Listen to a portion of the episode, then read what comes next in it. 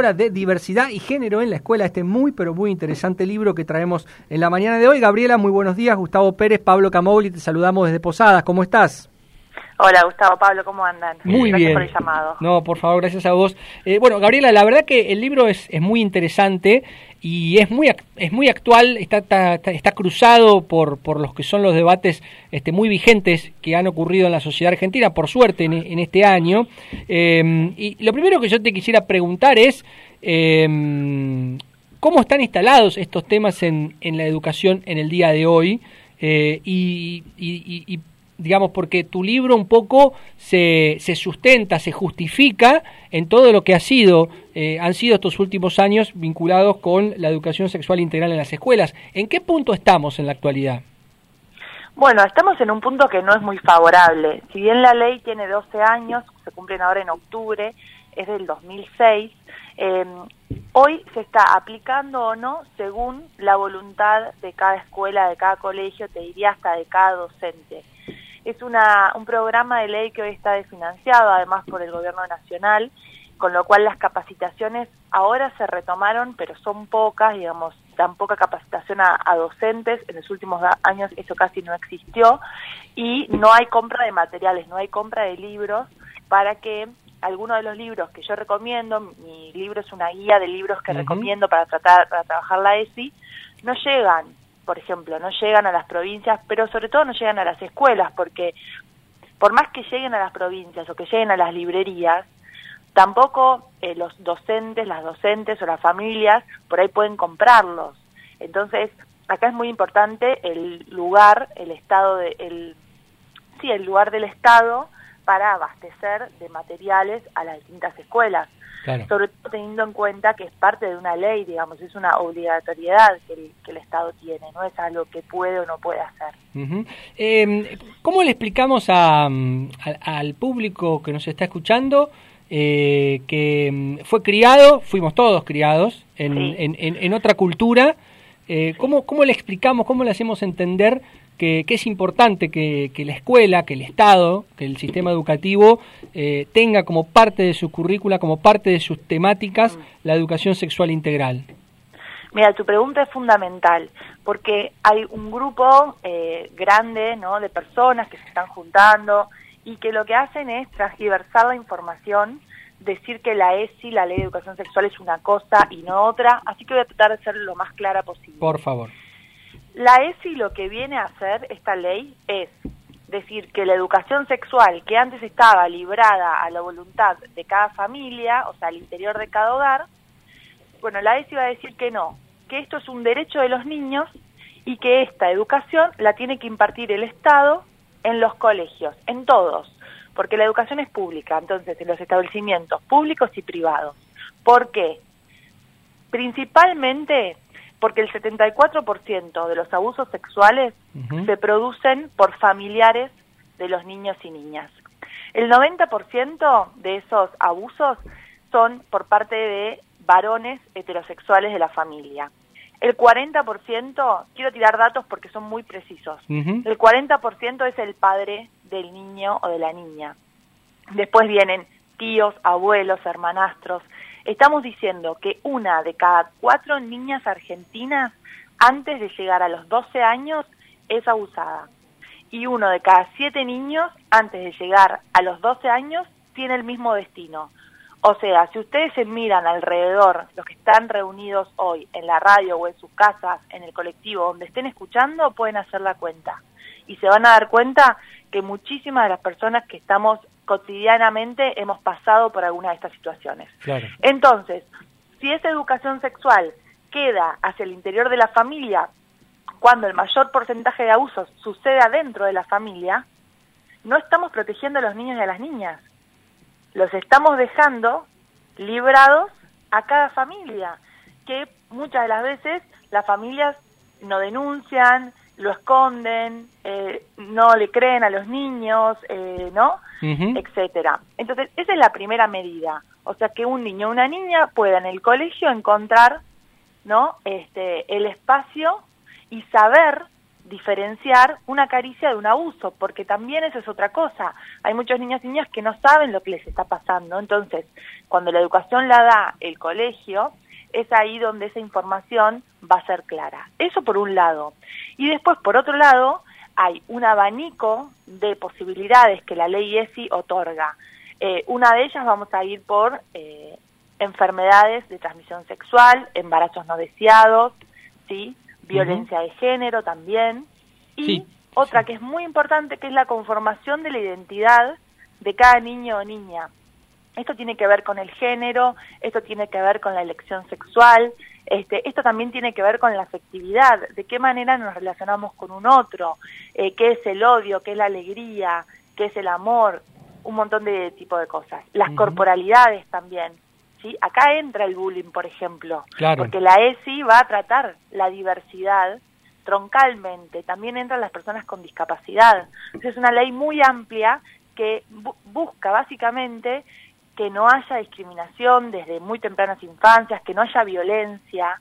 Por eso decimos que la ESI es como la madre de todas las batallas, porque sin ESI no hay ni una menos, sin ESI continúan los abusos sexuales en niños, sin ESI continúan los femicidios, travesticismos, la homofobia, ¿no? Hay eh, un montón de, de situaciones de muchísima violencia que vemos hoy en nuestra sociedad y que tenemos como sociedad que hacer algo con eso.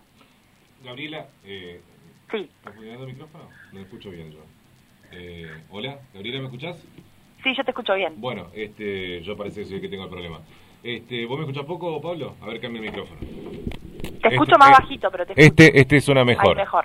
Bueno, no sé qué pasó con el otro.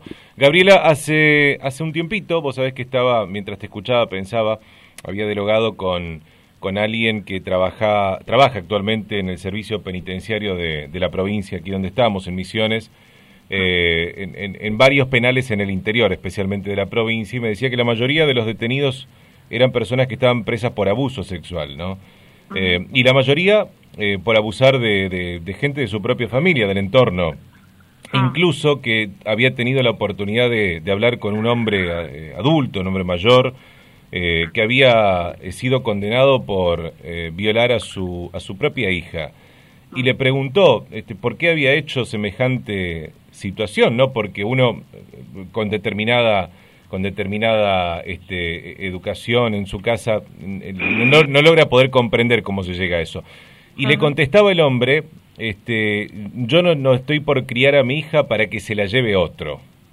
Tomando como algo natural este, la situación del abuso, este, imagino que esta ley puede llegar a, a, intentar, no digo ahora, pero en el futuro, que no se den este tipo de situaciones, ¿no? Hay, hay gente que por supuesto quedará fuera, los que ya salieron de la escuela, del sistema educativo, pero por ahí los hijos, los, los, los, que, los que sí todavía están en el sistema educativo, pueden llegar a, a, contar con información que, que les haga eh, salirse de lo que parece algo natural.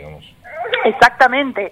Lo que la ley viene a hacer, por supuesto que no se puede, una ley, una ley no puede educar a una persona que no esté esta ley, ¿no? Dentro de la escuela, pero sí puede educar a esos niños o esos niños para que o bien, eh, en el mejor de los casos, no les pase o para que si les pasa, eh, puedan cortar con ese abuso, con esa violencia, porque hay casos eh, de niñas que son abusadas durante toda su adolescencia. No es un hecho aislado, sino que por ahí empiezan a los 12, 11, 12 años, los 18, 19 años que se van de sus casas, que se escapan, o sea, que además después trae todo un montón de trastornos, ¿no? Este, son abusadas reiteradamente. Eh, entonces, es muy importante. Este caso que vos contás, yo lo he escuchado un montón de veces, que tiene que ver eh, incluso con una, una forma de amor, dicho desde los lados de los abusadores, de, el hecho de, bueno, no, el, acto iniciático tiene que ser por parte del padre, también lo he escuchado mucho de casos, este, y el no reconocimiento, digo, esta campaña que ahora tiene sus carteles en, Córdoba, en la vía pública, que dice con mis hijos no, con nuestros hijos no, eh, que es un grupo que se ha reunido, los denominados celestes, que se han reunido después de la de la del rechazo a la ley del aborto eh, legal, seguro y gratuito, em, ellos plantean con mis hijos no, con nuestros hijos no. el tema ahí es muy delicado porque los hijos no son una propiedad de los padres. Imagínense los hijos de esos padres, ¿no? Pero tampoco mi hijo es mi propiedad. Los niños y niñas son sujetos de derecho. Esto está reconocido hace muchísimos años en, en todo el mundo y ellos tienen el derecho de ser educados, ¿no? En base a una ley que fue eh, escrita y votada por todos los legisladores y que tiene eh, un eh, Estado nacional, digamos. Entonces es muy delicado, digo, no está tan lejos esto de es mi hija y yo la voy a desvirgar, ¿no? Diciéndolo de una manera muy brutal, no está muy lejos de con mis hijos no, ellos son mis hijos, no como una cuestión de propiedad y de yo puedo hacer lo que quiera con mis hijos.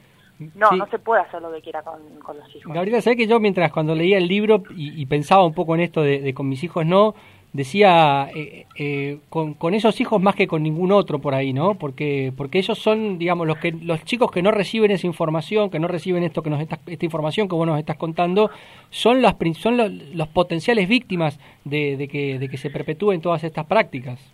Víctimas y victimarios también. también. Víctimas y victimarios. Es terrible, porque estás condenando a un hijo a no conocer la diferencia entre un acto violento, abusivo y una muestra de amor, de cariño. Claro. Entonces le estás condenando la vida, porque hoy por hoy eh, la sociedad ha avanzado mucho, por suerte, y no en todas las provincias, y no en todas las localidades, por supuesto, ni en todas las clases sociales, pero hoy un chico que por ahí eh, actúe de manera, han aparecido muchos scratches, muchas este, situaciones de manera adecuada con una chica, hoy queda marcado, queda alejado del grupo, este, queda sancionado moralmente fuertemente, y por ahí ese chico no recibió la información, ¿no? Estamos hablando de por ahí jóvenes de 14, 15, 16 años.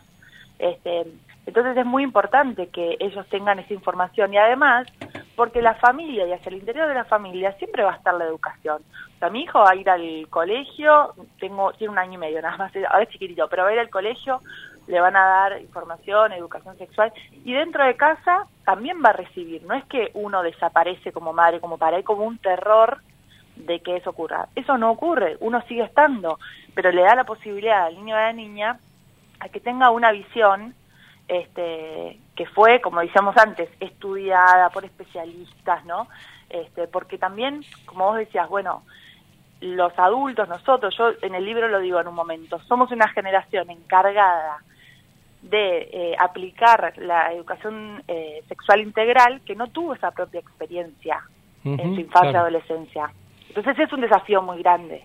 Gabriela, ¿sirve de algo o no sirve para nada eh, lo, esto que se ha difundido bastante también, lo del lenguaje inclusivo, eh, de, la, del todes, eh, de, la, la utilización de la X en, algunas palabras, eh, o es una, una forma de llamar la atención nada más?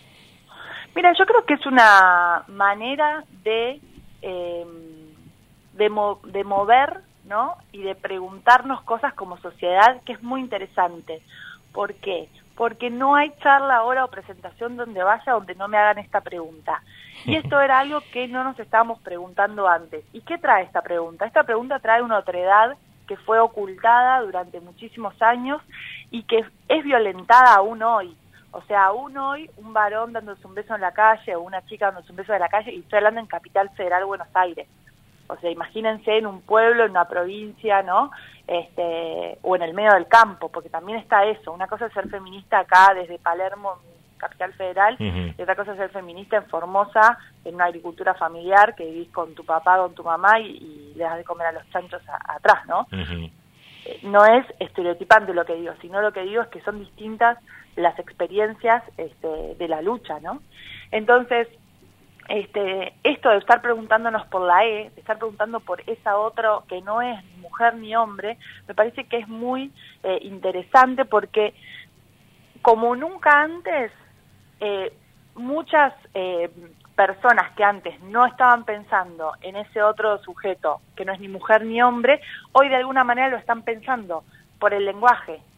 Y eso es, es muy interesante porque se han se han hecho hace muchos años las marchas de orgullo eh, gay, lésbico, LGTB, vemos en la televisión este, a distintas personalidades que también este, personifican el movimiento, digo, se han hecho un montón de cosas. Acá en Buenos Aires hay un subte, este, ahora también, eh, por el movimiento LGBT, una estación, etcétera. Y sin embargo, todo eso no fue tan mediático y tan transversal como la cuestión del lenguaje. Entonces yo lo celebro, creo que es interesante, creo que también no debe ser utilizado como un objeto de provocación. Quiero decir, si yo estoy en mi almuerzo familiar con mi mamá y con mi papá, no, estaría nunca porque están separados, pero pongamos que esté con mi mamá y con mi papá, y yo le digo, hola a todos, ¿cómo están? La verdad es que no tiene ningún sentido, ¿no? Ahora, si yo doy clases en una universidad pública y me encuentro por primera vez con un grupo al cual no conozco, digo, por ejemplo, el otro día yo tenía un grupo que eran todas mujeres, eh, y cuando entré, le dije hola a todos, y cuando miré dije, son todas mujeres, voy a hablar en femenino, y a partir de ahí empecé a hablar en femenino. Y parece una tontería, pero hasta hace poco, por ahí tienes un grupo de todas mujeres y al dar la clase hablabas en masculino. Y, y, hoy me parece que entrar en una clase y decir, o a una charla donde tenés eh, gente muy diversa, decir, buenos días a todas, a todos, a todes, este, es una manera de decir, si vos estás eh, incómodo con cómo la sociedad en general te trata por no tener un espacio, por no tener un lugar, por sentirte discriminado, por sentir las miradas sobre vos durante toda tu vida, esto es un reconocimiento eh, minúsculo de tu existencia. Después, yo no lo utilizo para, para hablar eh, cotidianamente, yo utilizo más el femenino y el masculino porque a mí me queda cómodo eso y no me queda orgánico la E. Pero a mí me encanta ver los adolescentes que lo apropian, digo, me parece que es de otra generación me, encanta que sea de la generación de, como digo yo, las hijas y los hijos de, la ESI, ¿no? que son los chicos y las chicas que están hoy en el secundario y que han eh, aparecido muy fuertemente y políticamente a partir de la marea verde. Me encanta que sea propio de esa generación, me encanta que ellos lo, lo usen y, que sea propio y me parece que, que bueno, que cada uno va encontrando también su lugar, ¿no? Donde se siente cómodo. Gabriela, eh, la verdad que interesantísimo el libro, lo recomendamos mucho y fundamentalmente recomendamos la, toda la bibliografía que vos recomendás en el libro. Eh, te agradecemos mucho la comunicación y bueno, muy esclarecedor tus palabras. ¿eh? Bueno, gracias. Ojalá vaya que no conozco misiones. Bueno, por ahí el año que viene. Sería lindo poder tenerte por aquí para que nos cuentes un poco de estas cuestiones y, hablemos del libro. Te agradecemos mucho, que tengas muy buenos días. Muchas gracias a ustedes. Chao. Hasta luego. Gabriela Larralde, ¿eh? con diversidad y género en la escuela.